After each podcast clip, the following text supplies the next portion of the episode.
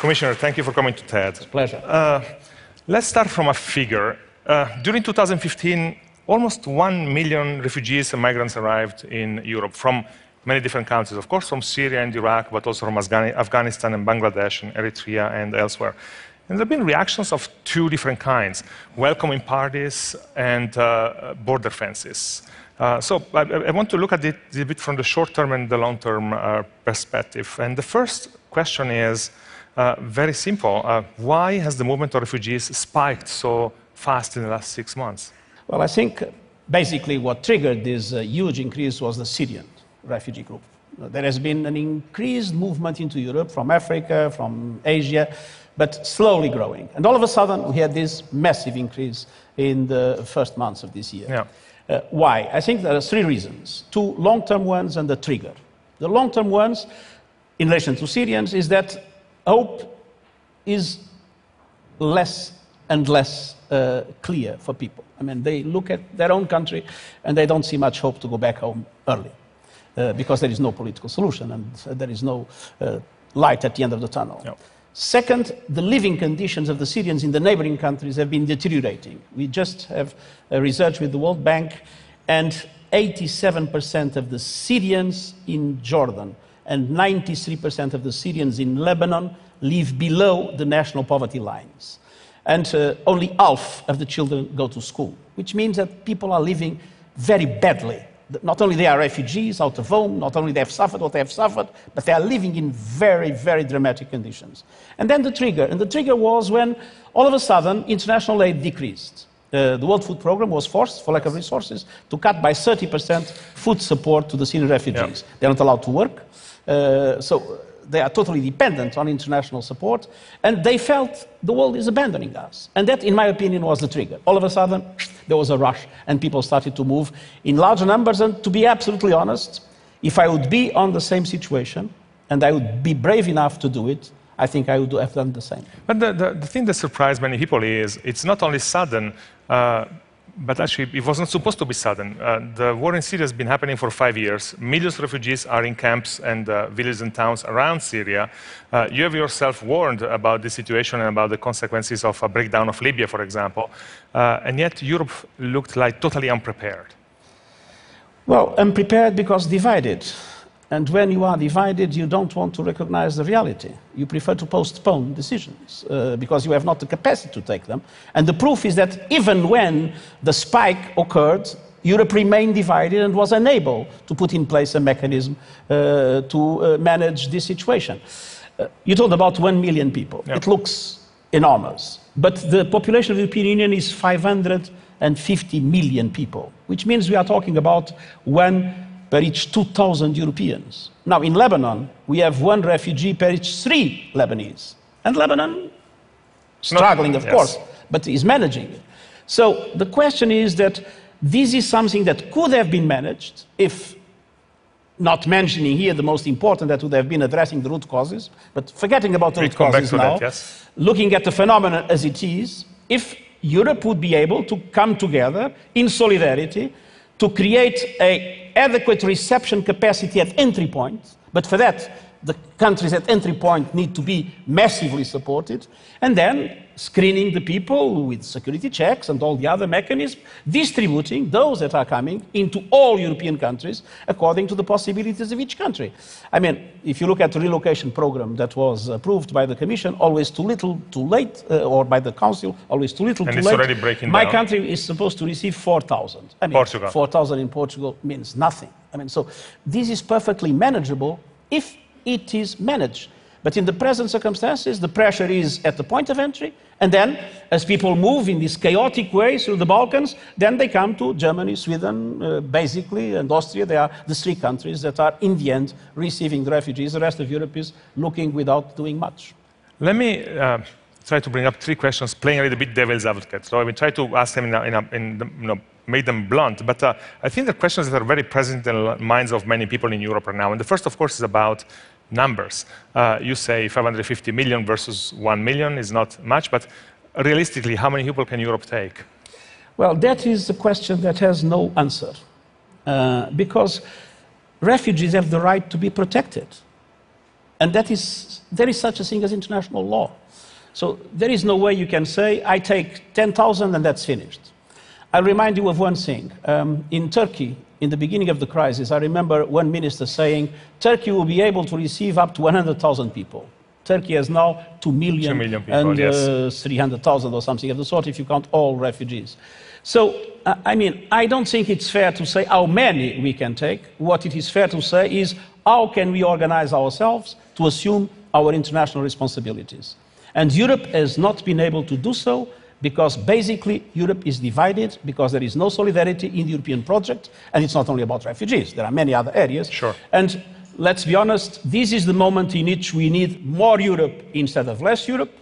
But as the public less and less believes in European institutions, it is also each time more difficult to convince the public that we need more Europe to solve this problem. We seem to be at a point actually where the, the numbers turns into political shifts, particularly domestically. We have seen it again this weekend in France, but we have seen it over and over in many countries, in Poland and in Denmark and in Switzerland and elsewhere, where uh, the, the mood changes radically because of, of, uh, of the numbers, although they're not necessarily very, very uh, uh, significant in absolute uh, numbers.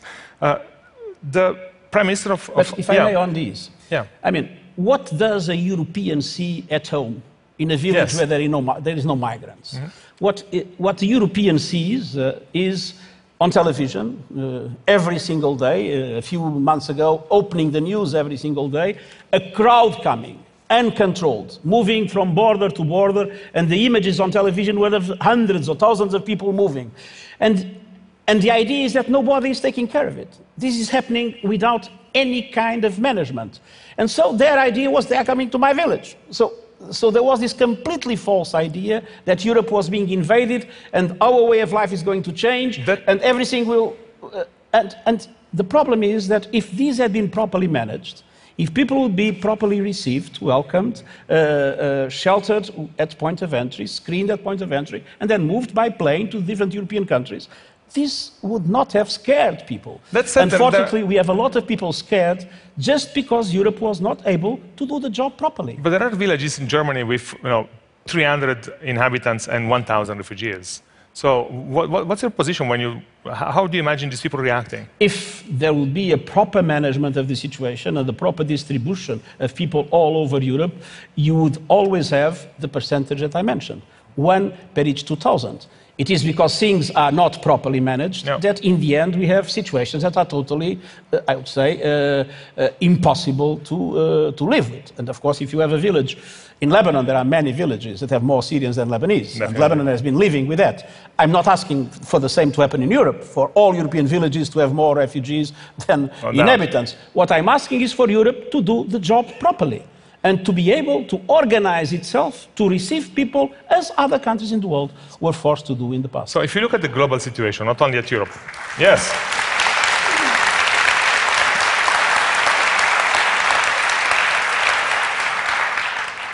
If you look at the global situation, so not only at, at, at Europe, I know you can make a long list of countries that are not, uh, you know, uh, really stepping up, but I'm more interested in the other part. Is there somebody who's doing the right thing?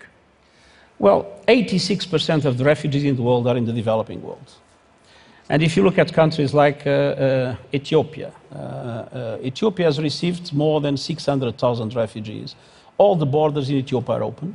Uh, and they have, as a policy, uh, they call the people to people policy, that every refugee should be received. And they have South Sudanese, they have Sudanese, they have Somalis, they have, I mean, all the neighbors, they have Eritreans.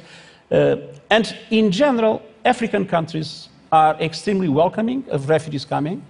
And uh, I would say that in the Middle East uh, uh, and uh, in, in Asia, we have seen uh, a tendency for borders to be open. Now we see some uh, problems with the Syrian situation as the Syrian situation evolved into also a major security crisis. Yeah. But the truth is that uh, for a large period, all borders in the Middle East were open. The truth is that for Afghans, the borders of Pakistan and Iran have been open for, at the time, six million Afghans that came. So I would say that even today, the trend in the developing world has been for borders to be open. The trend in the developed world is uh, uh, for these questions to become more and more uh, complex, especially when there is, in the public opinion, a, a, a, mixture of discussions between uh, refugee protection on one side and security questions, in my opinion, misinterpreted on the other side. We will come back to that too, but uh, you mentioned the, the, cutting of funding and the vouchers uh, from the World Food Program. So that reflects the general underfunding of the organizations working on this, this issue. Now that the world seems to have waken up, are you getting more funding and more support, or, or is it still the same? We are getting more support. Uh, uh, I would say that uh, we are coming close to the levels of last year. We were much worse mm-hmm. during the summer.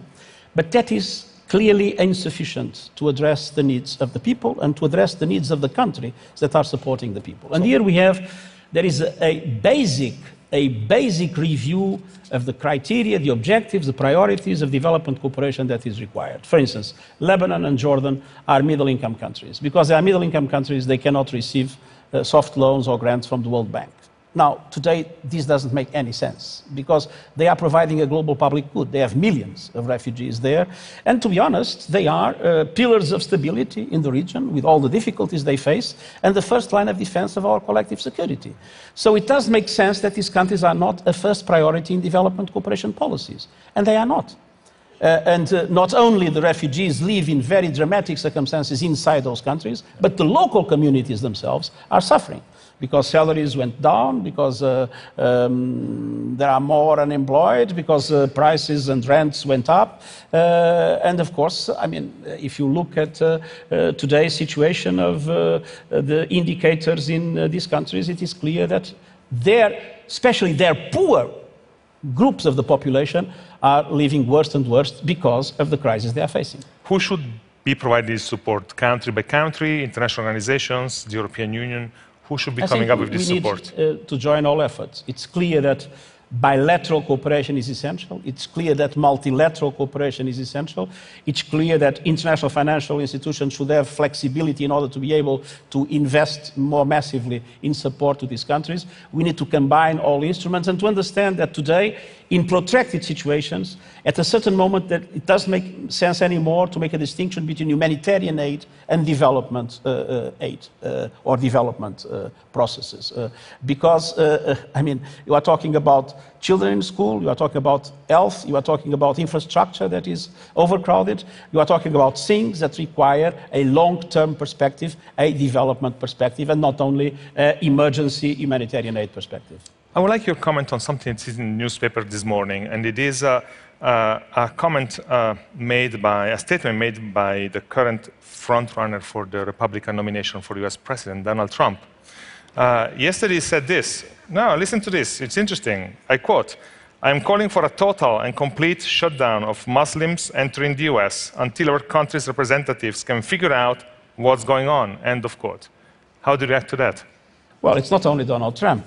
Uh, we have seen uh, several people around the world with political responsibility saying, for instance, that Muslim refugees should not be received. Uh, and and the, the reason why they say this is because they think that doing or saying this, they are protecting the security of their countries.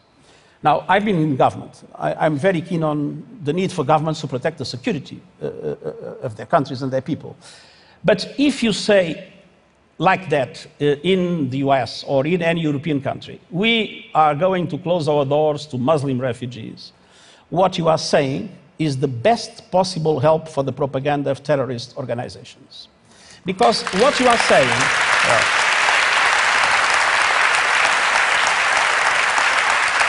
What you are saying will be heard by all the Muslims in your own country. And it will pave the way for the recruitment and the mechanisms that through technology, Daesh and uh, Al Nusra, Al Qaeda, and all those other groups are today penetrating in our societies. And it's, it's just telling them, you are right, we are against you. So, obviously, uh, um, this is creating in societies that are all multi ethnic, multi religious, multicultural, this is creating a situation in which really it is much easier for the propaganda of these terrorist organizations to be effective in recruiting in recruiting inclusive in recruiting people for terror acts within the countries where these kind of sentences are expressed. Are there, have, have the recent attacks in paris and the reactions to them made your job more difficult? Undoubtedly and in what, in what, look, in what sense uh, in the sense that uh, uh I mean, for many people, the first reaction in relation to this kind of terrorist attacks is close our borders, uh, not understanding that the terrorist problem in Europe is largely homegrown. We have thousands and thousands of European fighters in Syria Yep. and in Iraq. So this is not something that you solve by just not allowing Syrians uh, to come in. And I must say, I am convinced um, that uh, that passport that appeared, and that I believe was put by the person that has blown uh, Herself up, yeah. Himself up, yeah. himself, uh, it was on purpose because part of the strategy of Daesh is against the refugees. They consider refugees as someone that should be with the caliphate and is fleeing to the crusaders. Uh, and I think that it's part of Daesh strategy to make Europe react, closing its doors to Muslim refugees and having an hostility towards Muslims inside Europe exactly to facilitate uh, Daesh's work. And my deep belief is that it was not the refugee movement that triggered terrorism. I think, as I said, essentially terrorism in Europe is today an homegrown movement uh, uh, in relation to the global situation that we are facing. And what we need is exactly to prove these groups wrong by welcoming and integrating effectively those that are coming from that part of the world. And one other thing that I believe is that to a large extent, what we are today paying in Europe is the failures of integration models that didn't work in the 60s, in the 70s, in the 80s, in relation to big migration flows that took place at that time and generated uh, what is today in many of the people, for instance, of the second generation of communities, uh, uh, a situation of uh, feeling marginalized, uh, feel, having no jobs, uh, having improper education, living in some of the countries, neighborhoods that are not uh, um, adequately provided by public infrastructure. And this kind of uneasiness, of sometimes even anger that exists in this second generation is largely due to the failure of integration policies, to the failure of what should have been a much stronger investment in creating the conditions for people to live together and respect each other. For me, it is clear. For me, it is clear that all societies will be multi ethnic, multicultural, and multi religious in the future. To, to try to avoid it is, in my opinion, impossible. And for me, it's a good thing that they are that. But I also recognize that for that to work properly, you need a huge investment in the social cohesion of your own societies. Which and Europe, to a large extent, failed that investment in the decades, uh, uh, uh, in, in the past few decades. Commissioner, you are stepping down from your job uh, at the end of the year after 10 years. If you look back at 2005, when you entered that office for the first uh, time, what do you see? Well, um, look, in 2005, we were helping one million people go back home in safety and dignity because conflicts have ended. Last year, we helped 124,000. Uh, in 2005, we had about 38 million people displaced by conflict in the world. Today, we have more than 60 million. Uh, at that time, we had had uh, recently some uh, conflicts that were solved. Now we see a multiplication of new conflicts, and the old conflicts never to die. I mean, Afghanistan, Somalia, Democratic all still Republic of. Congo. It is clear that the world today is much more dangerous than what it was. It is clear that the capacity of the international community to prevent conflicts and to timely solve them is unfortunately much worse than what it was 10 years ago. There are no clear power relations in the world, no global governance mechanisms at work, which means that we live in a situation where impunity and unpredictability tend to prevail, and that means that more and more people suffer, namely those that are displaced by conflict. There's a tradition in American politics that when a president leaves the Oval Office for the last time, he leaves a handwritten note on the desk for his successor that walks in a couple of hours later. If you had to write such a note to your successor, Filippo Grandi, what would you write? Well, I don't think I will write any message. And, um, and uh, you know, one of the terrible things when one leaves an office is to try to become the kind of backseat driver, no? Always give, telling to the new one what to do. So that I will not do. If I would have to say something to him is be yourself and do your best. Commissioner, thank you for the job you do. Thank you for coming to TED. All the. Thank you very much. Thank you.